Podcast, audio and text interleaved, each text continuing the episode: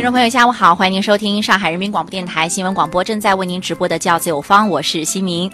在我们的生活当中啊，很多的家长非常重视孩子的生活教育，可能也常常呢会通过旅行的方式带给孩子不同的眼界、不一样的知识。可是对于孩子来讲，我们说行走的这个课堂的概念，他们到底知道在旅行当中学些什么吗？或者家长是有刻意的想要做些什么呢？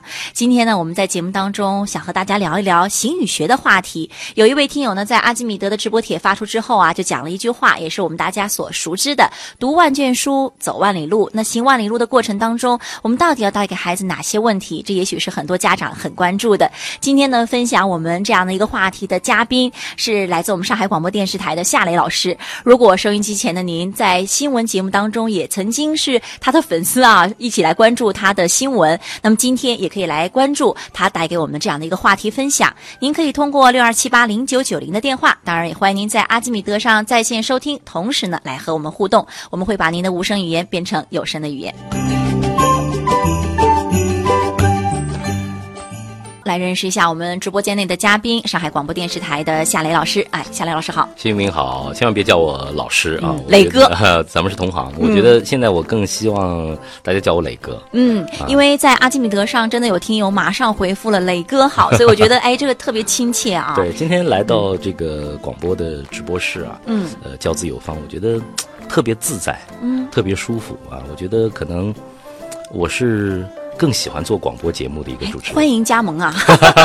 如果真的是在我们的节目当中啊，成立一个专门属于您的一个板块，我觉得可以定期的去分享，跟收音机前那些家长朋友们谈一谈教育的一些理念。我觉得真的未尝不是一件好事，而且也可以是一个我们在做广播和电视的新的尝试。不是现在都说有融媒体嘛，是吧？因为在生活当中，我和新明是好朋友。嗯，那么今天的新明邀请我来，我觉得也是给了我一个很好的机会。我，呃，非常期待啊。跟今天下午的听众们在电波当中相遇，我也期待着您的问题。那我觉得广播最有魅力的一点就是你完全可以不看呃谁在说话，嗯，呃，你通过声音就能够感受到主持人和嘉宾的这份热情吧。是的，呃，跟我们平常在电视当中所看到的这个夏磊可能有一些不一样的地方，是因为我们今天在直播间的直播的过程当中，你会发现呢是一个完全放松的。平常可能大家可能看到的你的话，还是多多少少会有一点点严肃，正襟危坐是吧？也就是传说中的有点装是吧？倒没有，我觉得，因为像我们这样聊起来啊，从这个话题一说开来，你就会发现，我们就是想真真切切的跟我们的收音机前的家长朋友们谈一点教育的，我们的想。想法对吧？因为像我知道你的这个行走的课堂，我是在微信当中去看到，发现你是走了很多的学校，把行走的课堂呢带给很多的老师也好，还是很多的学生也好。我相信，其实对于孩子来讲，他在这个行走的课堂当中，他学到很多东西，他回去可能也会和家长来分享。哎，我那个课堂，我接下来要做什么？我想怎么做？所以最开始的时候，你是怎么想到说我们要去做一个这样的课堂呢？其实做行走的课堂最初是在二零一六年的时候，嗯。二零一六年到现在大概就是两年的时间了，快两年的时间。嗯，呃，触发我去做这件事情的一个原因就是我做父亲了。哦，嗯嗯，有了两个孩子之后，我觉得，呃，完完全全自己的生活打开另外一扇窗户。嗯，然后我刚才你在播自己呃教子有方的片花的时候，有一句话我是很认同的，就是父母是孩子的第一任老师。对，其实家庭就是教育的第一场景，嗯，而不是。其实不是学校，是是家庭。每天陪伴孩子的是家庭。那么我，嗯，在陪伴女儿成长的过程当中，其实，呃，今天来到这儿，为什么作为磊哥跟听众能够有这样一个交流的机会呢？我觉得其实我们都是父母了，是对吧？呃，心里也是父母。我相信今天听教子有方的大部分的听众，也可能是为人父母了。嗯，我们对孩子有这份爱，有这份关切，但是呢，我们在平时陪伴孩子成长的过程当中，又有自己的焦虑。没错，啊，又有自己很多很多的担心，那么和不满足。那我想，二零一六年我我想做的就是带着孩子们，既读万卷书，嗯，也行万里路，嗯，不光是读书，呃，读天下，他还要读自己，嗯，最终我们的口号是 Be yourself，就最终你通过，嗯，呃，阅读行走，最终是找到和发现那个真正的自己，这个相当重要。嗯，呃，其实对于说当了父亲之后，心态上可能发生了一些变化。我们说有很多的那个男生啊，就是当了爸爸之后，就是找到了汉子当中心中最柔软的地方，忽然觉得说在教育当中，这个跟尤其是你们家是两个宝贝女儿嘛啊，这个接触的过程当中，我相信可能你就觉得哇，这种陪伴真的像我们说最长情的。但是有的时候我们还会带来一个想法，就是这种陪伴，我们到底。什么样的陪伴是有质量的，或者我们说高质量的陪伴，或者什么样的这个陪伴是有内容的？所以我刚才注意到你说到这个行走的课堂的时候，就是最后我们要完成的是做好你自己。那读自己的这个过程，可能很多的家长，你不要说孩子，很多的家长现在都没把自己读明白。对啊，我们在这个过程当中，你每天都要求孩子，你想想你今天在学校做了什么，你发生了什么事情？孩子可能两眼一瞪说：“哎，我有点想不起来。”家长说：“你到底在学校有没有认真？”或怎么样？哎，我们其实有的时候应该也会自问自己一下：我今天在单位我做了什么？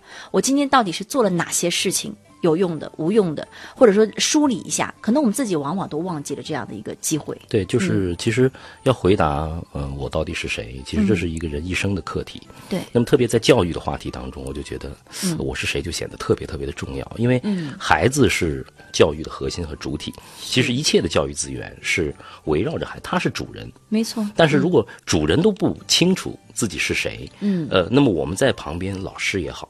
呃，家长也好，在辅助孩子成长的过程当中，没有帮助他知道自己是谁的话，其实很多的资源会错配，嗯，甚至很多的手段和方法也会是有欠缺的，并不是孩子真正需要的。没错，你看，在这个我们今天啊直播的过程当中，因为请到了夏磊做客直播间，已经有很多听友，看来真的是你忠实的粉丝。夏磊老师，好久你都没播新闻了，你去哪儿了？我是 也不出镜啦。对，嗯，二零一六年，好吧，二零一六年年底吧，就呃呃新闻夜线的播出任务，嗯，我就停下了，嗯，呃，正是呃向自己特别特别热爱啊，也是呃从事了二十年的，嗯。新闻主播的工作，我觉得是说再见，但是这这份再见呢，呃，嗯，其实鞠躬谢幕是很平静的。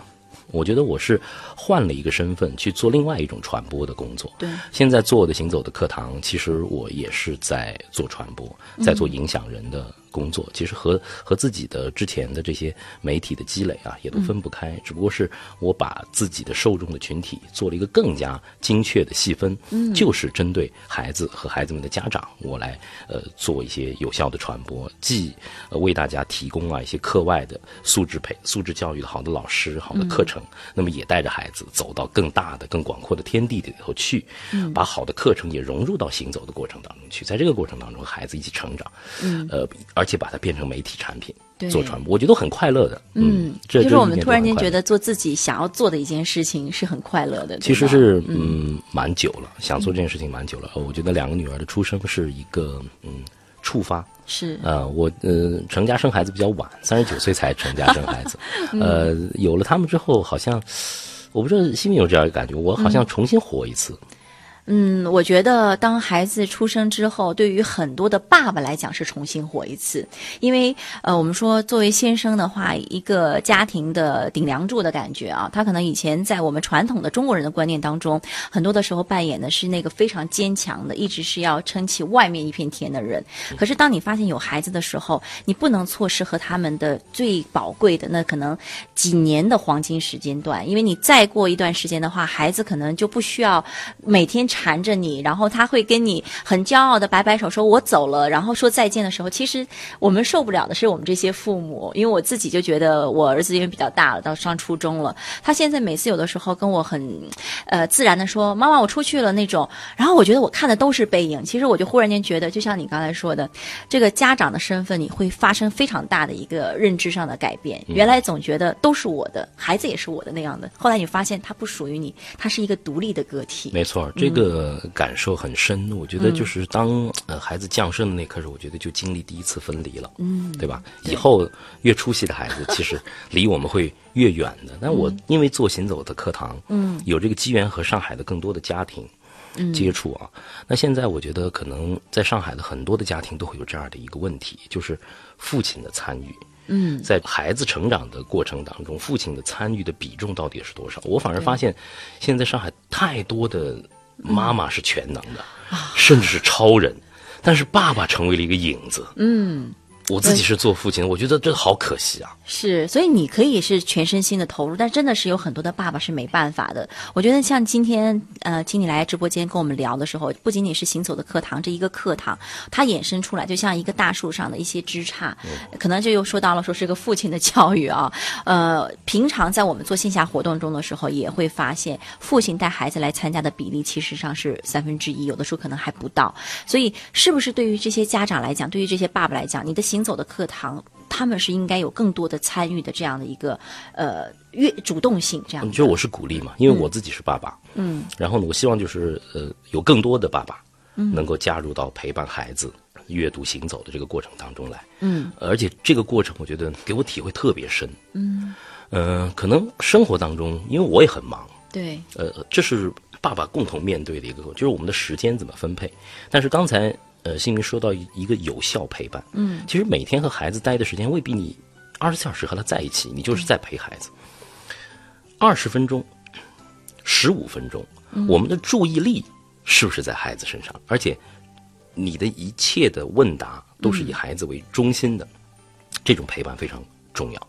呃，在问答过程当中，和孩子之间有没有开心的笑？是，哎，能不能引导他的喜怒哀乐？有没有肢体的触碰？嗯，所以我在行走课堂每一次走出去的时候，嗯，都鼓励家长，哦，爸爸来。我听到最让我感动，并且很想把这个事情一直做下去的一个动力，就是我们去高黎贡山的时候，我们在一个大草甸上露营啊，嗯，呃，那天其实大家非常累了，早上已经走了差不多八九公里的山路，然后呢自己扎营，嗯，呃，孩子玩的也很疯。还还担心下雨，但是那天晚上没有下雨，灿烂的星空，一个银河拖到天边，嗯，然后我们都把那个帐篷拉开，然后呢，呃，躺在帐篷里头听着虫鸣，有一个爸爸陪着他十四岁的儿子，哦，嗯，去了高黎贡山，嗯，他说，我好多年了，磊哥，我好多年没和自己的儿子像兄弟一样的聊天了。那天晚上，我觉得，嗯，我和儿子之间的关系啊。真的走到了像朋友一样的那一步，我太忙了。他是做金融的，很成功的一个一个爸爸。那天他说的这个让我很感动。我觉得就是这些点滴的瞬间啊，如果我们错过了，真的就就失去了，用多少钱都买不回来。对，真的是没办法买回来的亲情。是的，而且像嗯父亲的这种陪伴，不管男孩女孩，嗯，一个孩子的这种生活的习惯，他的性格可能受妈妈的影响嗯比较大，但是他的眼界。他的格局啊，嗯，甚至是人格啊，父亲是决定性的作用。呃，父亲的作用不是一点点，其实上对吧？来，我们在一号线上有一位听友孙小姐啊，我们来接一下。孙小姐您好，你好啊，听得到？嗯，夏雷老师好，你好，孙小姐你好，哎，听得到，您说吧，嗯。是这样的，就是呃，今天特别高兴能够听到这个夏雨老师来到那个教育的节目中，然后也特别想要和呃，就是呃夏雨老师请教一个问题，就是我们小朋友也差不多是四岁左右的样子，呃，就是会发现说这样的孩子啊，就是这个年龄段，他呢是嗯一本正经的学呢，是是真的很很难的，所以很多的。时候会想想说啊，为什么他注意力这么不集中，或者为什么他在这个课堂上面他好像没有办法很认真的学下来？但是一说到玩呢，他好像就是都来劲儿了。所以我我对那个夏雷老师刚才讲的那个行走的课堂，我也觉得挺挺感兴趣的。我特别想知道一下，说嗯，在这一方面，我们应该嗯在做些什么？就是作为家长来说，有什么可以的？嗯，孙小姐提了一个我觉得呃非常重要，嗯，也很专业的问题，就是教育的年龄分层。那么呃，我的孩子也四岁啊。那么从零到六这个阶段来说啊，您刚才说要不要一本正经的坐下来学？其实这个阶段的学前教育，嗯，所有的起行坐卧，所有的游戏，所有的他生活当中接触的一切都是学习，包括您在和孩子的每一个问答，其实都是学习，反而不需要。有一个特别特别严肃的、正常的这么一个就是所谓的课堂，让孩子们坐下来。呃，我觉得每天的这个对话，每天的呃玩乐，呃都可以是学习。比如说，你讲到这个呃水的几种状态：气态、固态、液态。讲着讲着，哎，突然下雨了。嗯。对学龄前的孩子来说，最好的方式就是立刻停下讲述，直接拎出去。孩子亲身感受，对，亲身感受雨到底是什么样子，去踩踩那个泥坑，去踩踩那个水塘，他会非常开心。然后回来之后，再通过绘本告诉他，呃，零度是一个冰点，呃呃，沸点是多少，然后气是到底是怎么样来循环的，这个就完全把他要学的东西打开，而且他会非常高兴。但是呢，建议孙女士有一个，就是每天的规定时间、规定地点。最好固定人的一个和孩子之间的这个交流和阅读的是亲子阅读的时间，要每天保证，这个会帮助您的孩子呃注意力集中和爱上阅读，这个非常重要。嗯，好吧，这也是提供给我们的呃孙女士作为参考，好吗？嗯，好，谢谢，谢谢，不客气，再见，谢谢您参与节目，嗯。好，那我们如果收音机前呢也有听友啊，想要跟我们的雷哥继续来对话，很难得，因为平常在电视节目当中的话，那种对话的方式是不可能马上实现的啊。这我也也是我觉得，嗯，广播的魅力是吗？对我，因为二十年之后再次走进广播大厦，我觉得今天是一个很奇妙的一个时间点啊。嗯，九八年，在中国半个中国都瘫掉的洪水当中，我来到上海，哦，那个时候就是在广播大厦实习的。那么今天正好是。二十年，然后再次走进广播大厦，我看到这里已经变成了一个完全是玩声音魔法的这么一个 融媒体的中心了。但是我觉得广播的那个最核心的魅力没变，实时的反馈，呃，声音的交流。好舒服啊！是这种舒服的话还会延续，因为我们节目是一个小时。刚才很多人都说雷哥啊，我来报道了，好久不见你啊！对，因为在这个阿基米德上呢，我们的听友互动也讲到，你刚才说了，说广播有它独特的魅力，这也是我们听友这个非常赞同的一句话。但是他也问了，这个雷哥，您这是不做新闻主播，全身心陪伴孩子吗？因为讲起来说，对于这个孩子的陪伴教育啊，讲的真的是哦。对于很多家长来讲，不要太受启发哦。我会投入教育，嗯我觉得教育可能是在，呃，未来最重要的一个行业，也可以说是最重要的一个国家的事业。当然，也是一个家庭最重要的事业和最重要的投资。嗯，全都在教育上，呃，太重要，因为它太重要，所以说需要社会各方的人士呃都来去做关心。那么，作为媒体人，我觉得我尽自己的绵薄之力去做一些我认为。正确的事情去聚合更多的，呃，正向的，我觉得教育的力量。因为毕竟现在的我，我在做自己做新闻人的时候，其实对于教育，更多的是一个严苛的批评者。嗯，就对于现在的教呃中国的教育，我更多的是站在了对他的批评。我对中国教育最大的批评来自于两点，一个就是把完全不同的孩子。嗯，变成了一样的孩子，就是这种工业化的标准化的这种模式，是我非常担心和嗯，觉得作为家长最焦虑的。还有一点就是我们的知识的学习的点嗯和量太多，但是呢，知识之间的跨界。不够，就是我们的孩子在成长的过程中，把知识能够打穿，能够运用，然后呢，能够解决实际的问题，并且有形成一个闭环思维，然后呢，去查资料、解决问题，呃，找到伙伴的这个能力，嗯，还不强。那么以后，我觉得希望能够改变，嗯。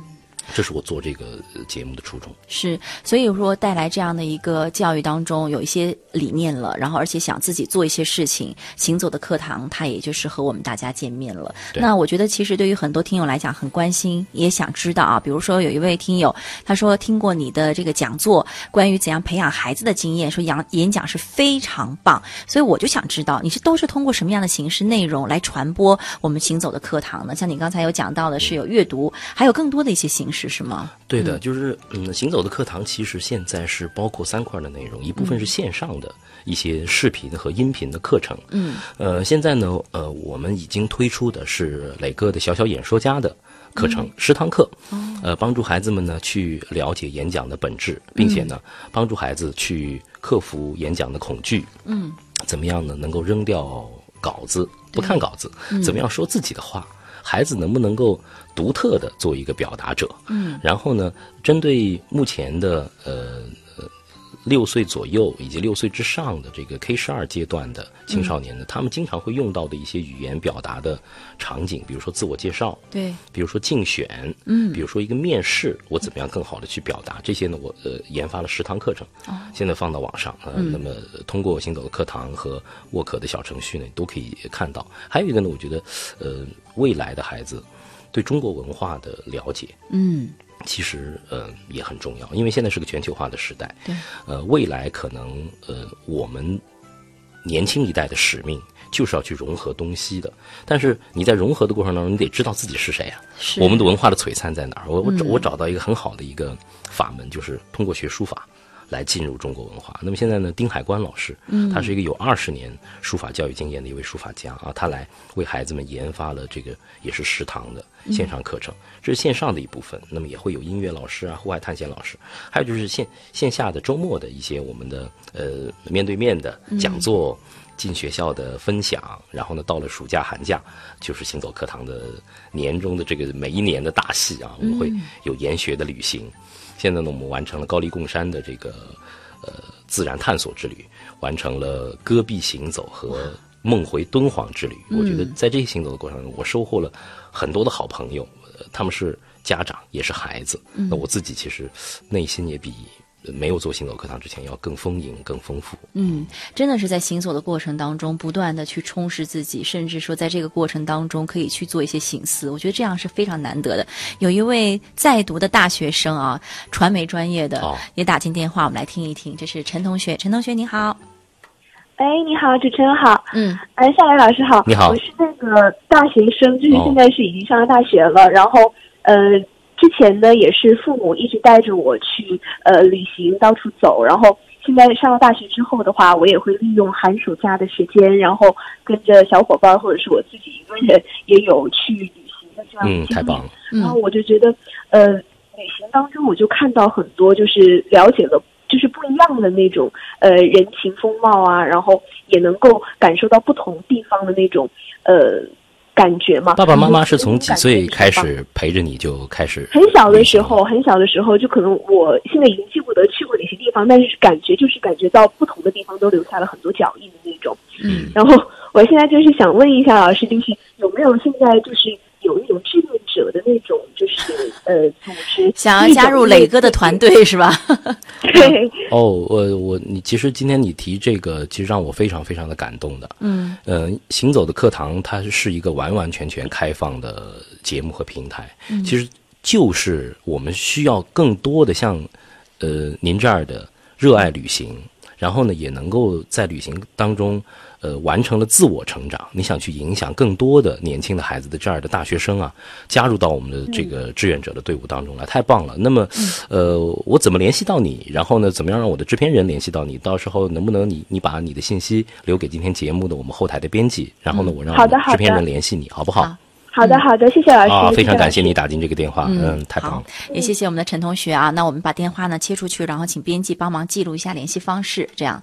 哎呀，会不会等一下变成今天是报名热线呀、真的，好多的听友可如果能会说，如果这样的 呃嗯年轻的大学生啊，能够跟孩子们一起走，其实，嗯。我不知道新民有没有这种感感受感受。其实最精彩的教育场景嗯，就是人去影响人，人去点燃人。对，一个优秀的母亲，嗯，她会去浸润一个优秀的孩子，呃，一个有着很很高眼界和很大很开阔胸怀的爸爸，他一定会去点燃一个这样的孩子。嗯，那么像这些优秀的年轻的大学生，如果能够进入到行走的课堂当中来，我觉得孩子们的眼界会更开阔。嗯，而且他们年龄相仿，然后其实他们在学着怎么样做父母，孩子从他们身上学会怎么样去做一个有光彩的生命，这种太美好了。是，而且其实用孩子们自己能听懂的语言去交流一件事情，远比父母来的那种唠唠叨叨的话，孩子更愿意听。那是青春期孩子最大的特点。对的，对吧？有的时候我们会发现，像对于他们这些大学生来讲，他的成长当中，有的时候也并不是说，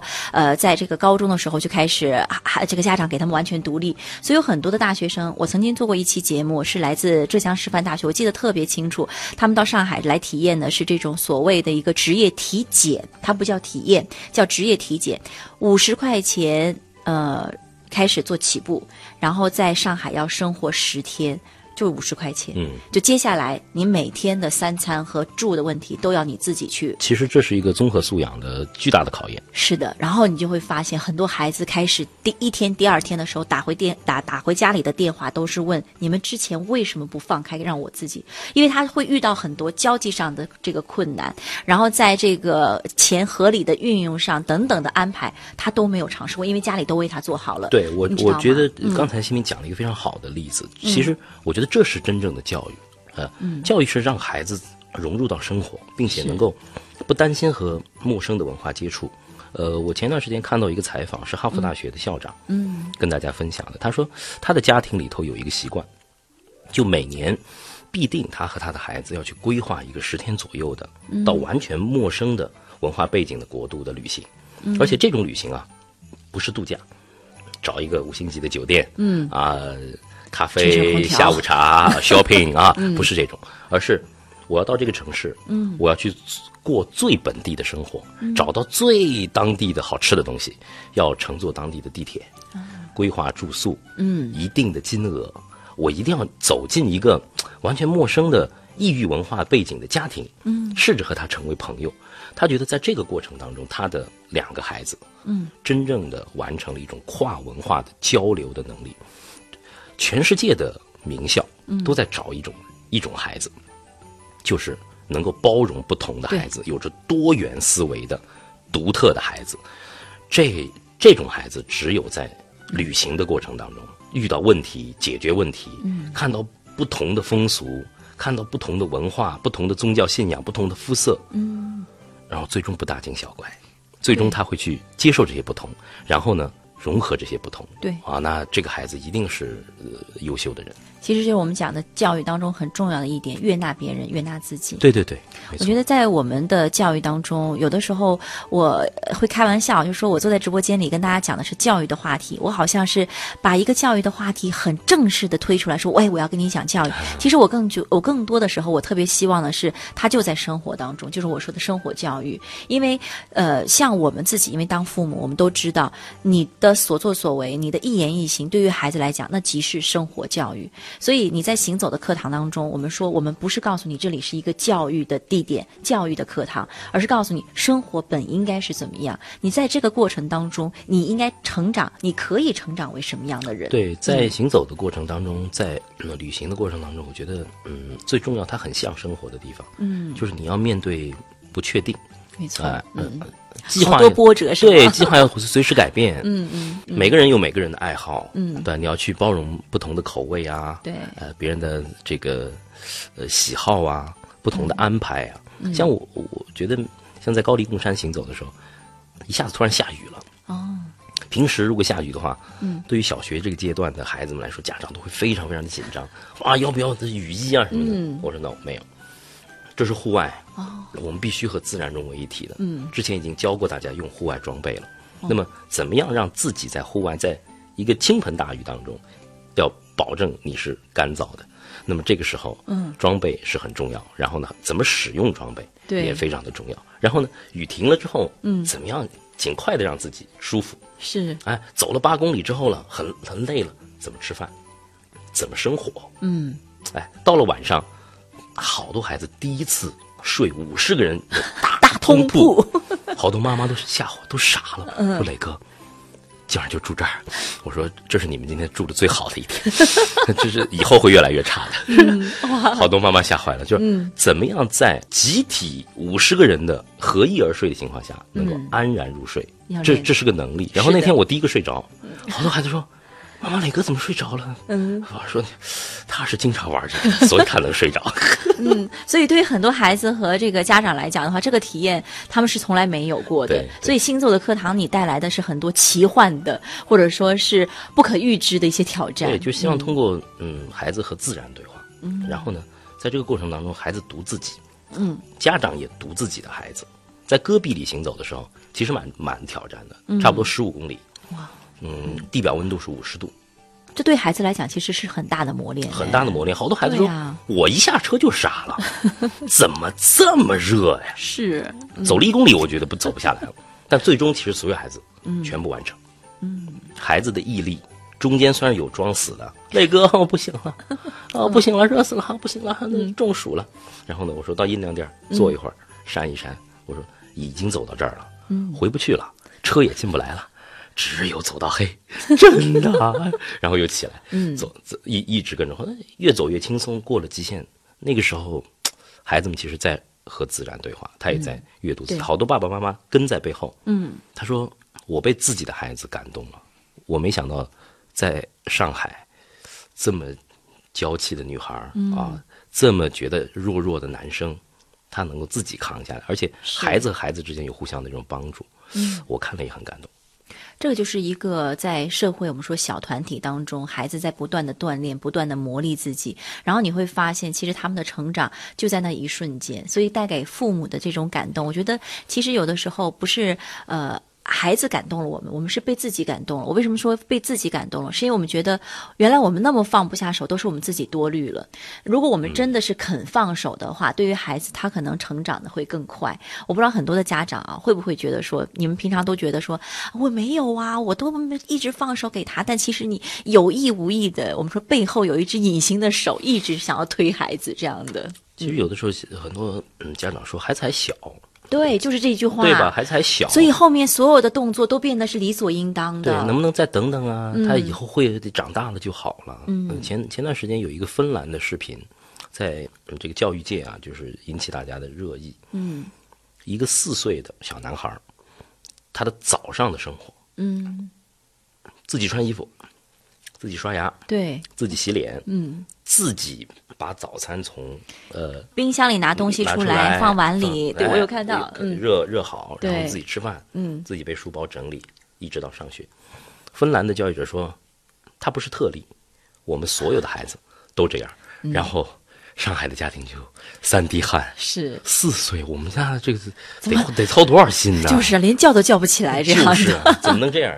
是真的是啊，我们说在行走的课堂当中，孩子在不断的成长，然后家长呢，如果说你始终是在呃不成长的过程当中去等孩子的话，你会发现其实你会越来越脱离了这样的一个教育的过程当中。有一位听友就说了，在中国这八岁的小孩能自己穿好衣服起床就不错了，甚至还要自己洗脸刷。呀，哇，那全家都要给他磕头了，这就是差异。所以，我们说，其实这种差异，你应该会想到的是，为什么人家的孩子可以？那我们在这个教育当中的话，我们是做了很多。我刚才说了，你这个觉得，我感觉说啊，我没有做什么。但其实上，你想，我们现在发现有很多的小朋友早上起来之后，他本来自己想要做一些事情的时候，但家长会有一个不行不行，来不及了，快快快，我帮你弄一些东西的，最后变成所有都是家长一条龙服务，孩子就没有机会呀。就是当幼儿在成长的过程当中，他。他被不停的打断的时候，嗯，他很难形成一个自己生活当中的自己的连续的思维。对，我在机场看到一个德国的妈妈，嗯，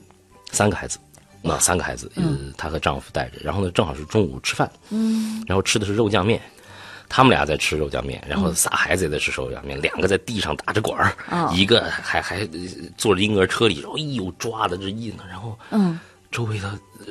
中国的爸妈说：“都吃成这样还不帮帮他？看傻了。”对，还在喝咖啡呢，根本就没管。从小就这么放。但是我觉得这个是中西的很大的一个差距。是的，在上海的家庭，他说：“哎呦，吃的这个太脏了吧，这个不行，没办法忍受，没办法忍受。”但是我觉得我们呢，可能综合一下，是不是有的时候相信孩子，他有些事儿是能够做的。对，就算他做的有瑕疵，嗯，别频繁的打断他，让他去完成，然后再做一个交流，渐渐的他会。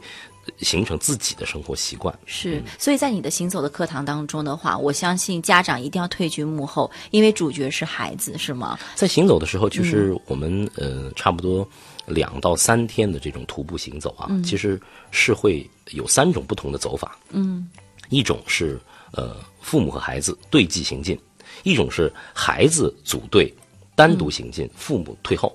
哦，还还有还有一种是他们自由组合。嗯，呃，走了两天之后，孩子们之间会有自己的社群，自由组合、对既、有竞、有竞争的、有探宝式的搜寻的这种心境。其实这个时候，家长都退了半步，啊，都在看着自己的孩子在探索。这个时候，就是刚才新明说，走我们在尝试着去嗯。放手，其实孩子们还是能够做好的。对呀、要相信孩子，要给相信孩孩子。足够的这样的一个机会啊。所以刚才像有一位听友问到的，就是小小演说家说这个宣传口号，让孩子不拿稿子说自己的话，嗯，这也是我们新走课堂中一部分嘛，对吧？刚才你说过，对，因为我自己是媒体人，是主持人，那么，嗯，我为什么开发小小演说家这个课程呢？我就想，嗯、以后的孩子未必要做主持人了，嗯，不管他从事什么样的行业，未来可能就是这个完成输入之后的输出的过程，任何行业都需要。对，你需要去表达自己的思想，表达自己的情感。如果你要做一个更大的事儿的话，你需要汇聚更多人的力量。嗯，你能不能提出一个愿景、一个目标，去感染到更多的人？这个时候，公众演讲的这个能力啊是非常重要的。那么在西方的教育里呢，公众演讲是从幼儿园开始就开始培养的对。那我们可能更更偏读写，但是输出的这个说的这个过程就相对比较呃差一些、弱一些吧。而且中国的传统文化呢，也都说言多必失啊，嗯，呃，这个谨于言，呃呃讷呃呃敏于行，讷于言啊，这是比较好的孩子。嗯，其实现在我是鼓励孩子多说，但是呢，不要说套话，不要说那些家长啊、老师们希望你说的话，真诚的表达自己。嗯，那但是这个是可以练。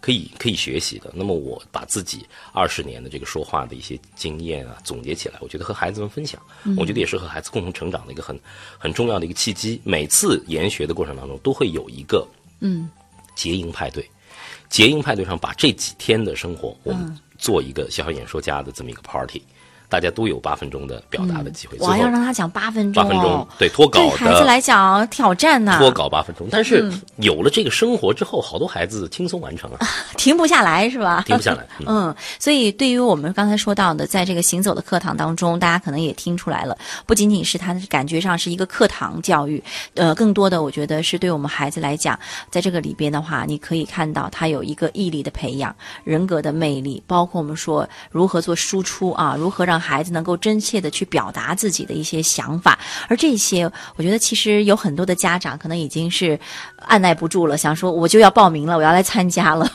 其实我们的、呃这个每年的这个呃研学的课程，因为嗯，毕竟要保证每一个家庭的体验，其实每次是有限的，只有二十个家庭能够、只有二十只有二十个个家庭，因为因为我们我我每次像呃高丽贡山和这个嗯。戈壁都是我亲自带的，敦煌我亲自带的，我要和每个家庭每个孩子都有交流，嗯，然后呢每个每个孩子在过程当中他也会有情绪的波动，像在腾冲有一个孩子，在这个其实我很喜欢他的、一个小男孩儿，他是典型那个荷尔蒙比较旺盛，嗯，然后呢，到了差不多十一二岁的这个时候，自我意识在完就就嗯觉醒的这个青青春春期这个时候，嗯，他和同样的一个男孩想看一份老报纸，是和航空有关的，嗯。妈妈说你不要跟别人抢，很粗暴的把他的报纸拿走了。嗯，就是这么一个简单动作，那个孩子把他的小瑞士小军刀啪拿出来了，哇。谁也没有啊，这样的力量来逼迫我。就那天就抓狂了，在在在一个图书馆里头，所有人都傻了，但是我就看着他的眼睛，嗯。我就说：“你会用这把刀来攻击我吗？”嗯，他说：“我跟你无冤无仇。”我说：“好，你还有理智啊。”嗯嗯。那么我们谈谈，妈妈是最爱你的人，可能表达方式让你不能接受，嗯但这是我们现在是在一个图书馆，对。你能不能尽量的安静下来，嗯嗯。尽量的安静下来，我们好好的交流一下，嗯啊，好好的交流一下。我是让他尽尽量的安静下来，再告诉他到底怎么。我说有的时候我说得理让三分更高，嗯我首先肯定说，可能妈妈。拿到报纸这个行为啊，嗯可能会稍微的适当了一点。嗯，我告诉他得理让三分可能更高，我不知道他能不能听懂。十一岁，嗯最终他还是安静下来了。你要保保证每次行程过程当中，你和一些孩子有这样的交流，人是不可能太多的。对那么其实我觉得，呃，我也感谢新民给我这样的一个机会，跟上海的听众有这样的交流。其实可以通过我们网上的课程，呃，很多我的进学校的活动，嗯先了解磊哥的行走的课堂和这些行走课堂丰富多彩的老师们，嗯，然后呢，最终大家再做呃这做决定。平时我们的周末也会有一些活动，比方说十二月份呢会有两个活动，我做一个小广告啊，一个呢就是喜马拉雅美术馆的拿破仑大展，哦。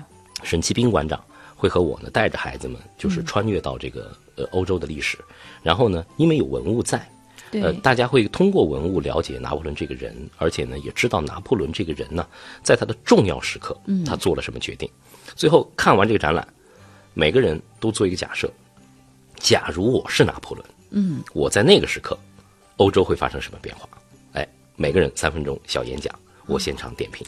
然后还有一个呢，就是也是在十二月份的，就是到玻璃博物馆。嗯，呃，这个是一八年我发现了一个特别特别有意思的一个地方啊，因为我那个得了红点大奖，是的，我去过，呃，去过啊，嗯这个每一处都是设计。然后呢，呃，进入到玻璃博物馆，孩子们可以自由的探索，然后呢，可以去看那个热力秀。对，整个玻璃的形态在孩子的脑海当中打开了，我觉得这个是艺术感官的打开。我我也会陪伴大家去做这样的行走。嗯，呃，很多呃形式吧，我觉得是，所以像这样两个十二月份的活动的话，呃，对于家长来讲，比如说今天听了我们节目之后，就可以关注关注行走的课堂微信公众嗯号。在公众号当中，呃，输入这个行走的课堂，前面呢有 Walking Class，如果呃搜行走课堂也可以搜到我们。嗯，然后呢，还有呢，就是在小程序当中，呃，搜这个沃可三点水的这个沃，可是可以的可，其实就取了这个 walk walk 的这这这个谐音呢。这个小程序里头有我们所有的线上课程和线下的活动。嗯谢谢，所以家长可以到这个我们的公众号里面去搜索